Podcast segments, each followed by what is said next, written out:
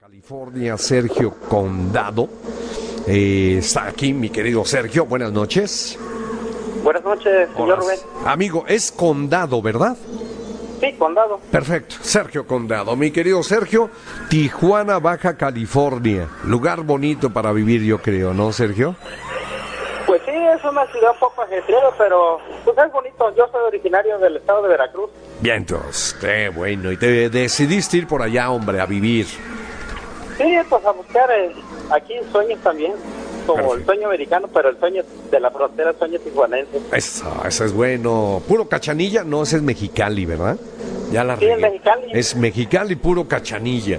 Pero no, no, Sí. aquí es Tijuana, Baja California, ¿verdad? Sí, Querido amigo. Sergio, cuéntanos una historia. Vamos a arrancar el programa. ¿Qué te pasó, Sergio? Bueno, señor Rubén, trataré de ser un poco breve porque la historia largas. Adelante. Es un poco larga, pero es muy interesante. Adelante, Esta historia pasó, esta historia pasó aproximadamente hace 40 años Bien. a unos tíos en el estado de Veracruz. ¿En, el, ¿en qué soy un parte? soy- ¿En qué parte Es de un pueblito, un se llama Buenavista, Veracruz. Buena Vista, Veracruz. Adelante. Sí, sí. eh, está bajito de la ciudad de Jalapa. Está Muy cerca de un lugar que se llama Rinconada, Veracruz, muy, muy famoso por las garnachas. Muy bien. Eh, lo que pasó hace 40 años, me cuenta mi tío, antes eran, pues otros tiempos, usted sabe que no había alu- alumbrado público, no había luz, entonces cierto. todo era, era por candiles. Entonces él me comenta que mi abuelo, a mis dos tíos, en aquel tiempo mis dos tíos tendrían como aproximadamente unos 16 años, cada cada uno, un- 16, uno 16, uno 15 más o menos. Ahí se van, son como de la misma de mis tíos. Entonces me comenta que mi abuelo los mandaba a cosechar maíz. Bien. Entonces ellos estaban muy, muy chamaquitos, iban a, a la finca, a la milpa, a cosechar maíz. Pero me comenta que mi abuelo en las, en las mañanas a ellos los mandaba a trabajar, por ejemplo, a hacer una labor, y ya en la tarde, en más tardito, para aprovechar la tarde, los mandaba a cosechar el maíz.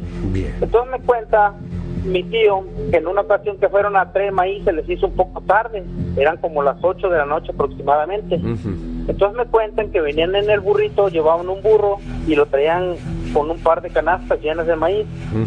Me cuenta mi tío que venían eh, pues en la oscuridad, estamos hablando como las 8, ocho y media de la noche.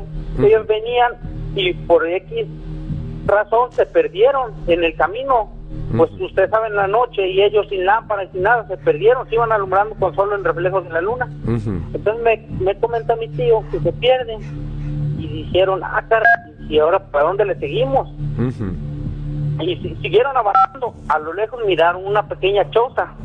Cuando ellos miraron la, la choza, ellos se dirigieron hacia ella para preguntar o pe- pedir información, a ver si alguien vivía ahí. Ellos no ubicaban bien el lugar, Ujú.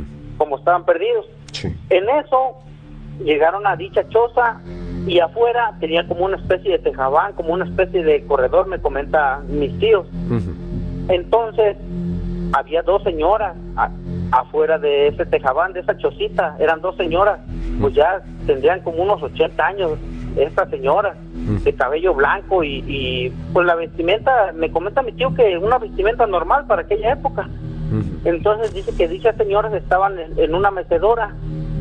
Eh, Mi tío se acerca y les pregunta, pues antes que nada se presenta, buenas noches, fíjense que somos aquí del pueblito y andamos perdidos. Y ellas responden, ah, mira, qué bien.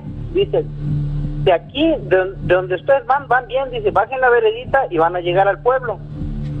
Entonces, ya mi tío ya se iban con el burrito, pero le gana la tentación y le dice, bueno, dice, no nos regalará agua, señora. Le- Mm. la, la señora le dice, no nos regalará poquita agua porque venimos muy cansados. Entonces la señora le dice, claro que sí, les invito un café si quieren. Entonces dice mi tío, bueno, si no hay mucha molestia, les aceptamos un café. Cuando esto pasa, las señoras se introducen adentro de la casita, de la chocita, ellas estaban en la parte de afuera del tejabancito, se ponen, a- se meten a, a la chocita.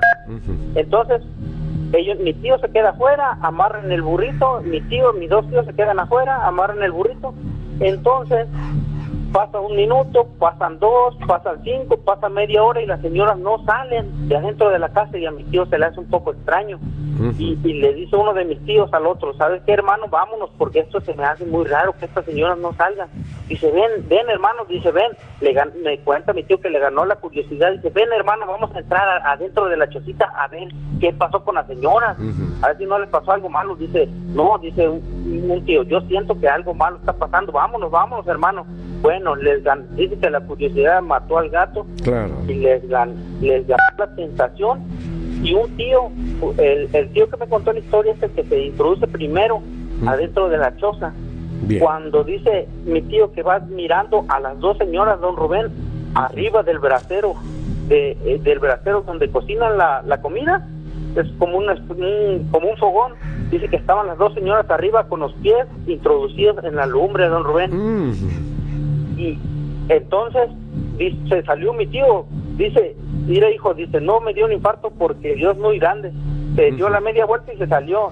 Y cuando se iba saliendo dice que mi otro tío venía y dice, ¿qué pasó hermano? ¿Qué pasó? Dice, no, vámonos, vámonos. Y el otro le gana la curiosidad por entrar a ver también. No, hombre, dice que salieron corriendo, el burro ahí lo dejaron y ellos corrieron y llegaron al pueblo, no, no supieron ni cómo llegaron, dice que casi literalmente volaban, don Rubén. Claro. Entonces, ya posteriormente mi tío me comentó que sacaron conclusiones con las personas mayores y con mi abuelo ahí en el pueblo, el papá de ellos. Y dicen que eran brujas, don Rubén. Es que cuentan que las brujas son muy frías de los pies y que se, les gusta estar en la lumbre.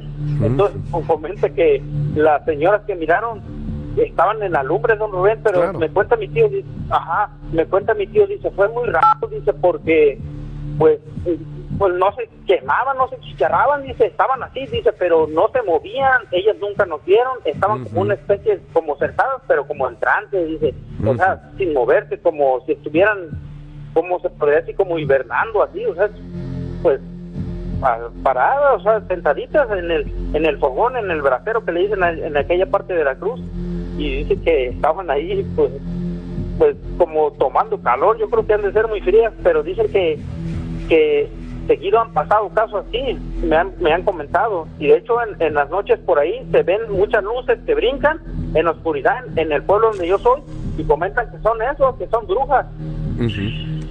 es algo que al igual mucha gente lo sigue viendo, pero pues es algo muy, difícil de explicar, ¿verdad? Claro, sí, sí, definitivamente. Aquí eh, lo curioso del caso es de que dices, le gusta, bueno, lo que se comenta es de que a las brujas los pies los tienen muy fríos y que por eso ponen sus pies en el calor, en el fuego. Lo más curioso de esto es de que no se queman los pies si fuera una persona normal como nosotros, pero no tardaríamos ni dos segundos si no les quitaríamos inmediatamente. ¿Verdad? Exactamente, don Rubén. Así es, mi querido amigo. Interesante este relato de las brujas allá en el estado de Veracruz. Buenavista, ¿me dijiste, amigo? Sí, el pueblo se llama Buenavista, Veracruz. Veracruz y ahí escuchamos un relato más de brujas. A nombre de nuestro, bueno, eh, nuestro querido amigo se reporta con nosotros Sergio Condado de Tijuana, Baja California, pero el oriundo del estado de Veracruz. Sergio, amigo, muchas gracias por haber llamado. Sí, eh, un verdadero no, señor Rubén. Yo Amigo. soy de corazón. Y me, lo molestaría con un saludo. Sí, por favor, y no es molestia, no, al contrario, por favor, mi ah, Sergio. ¿Para quién, a quién mandamos saludar? Pues a la, gente bonita de Veracruz, pero en especial a un, a un, a un gran amigo de allá de la ciudad de Yucatán, que es también peludo maníaco de corazón, me dijo que Dice, si entra tu llamada, me manda saludos al buen Martín Alvarado. Por ahí nos va a estar escuchando ahí en el podcast. Muy bien, mi amigo, muy bien. Pues ahí está ya el saludote. A ti, mi querido Sergio, gracias por haber llamado. Y sé que tienes más historias y las vas a ir compartiendo poco a poquito, ¿no? Claro que sí, señor Rubén. Un verdadero honor el haber platicado con usted. Buenas noches y que Dios me lo bendiga. igualmente, mi amigo. Buenas noches, Sergio. Hasta luego, amigo. Gracias. Adiós. Adiós. La mano peluda.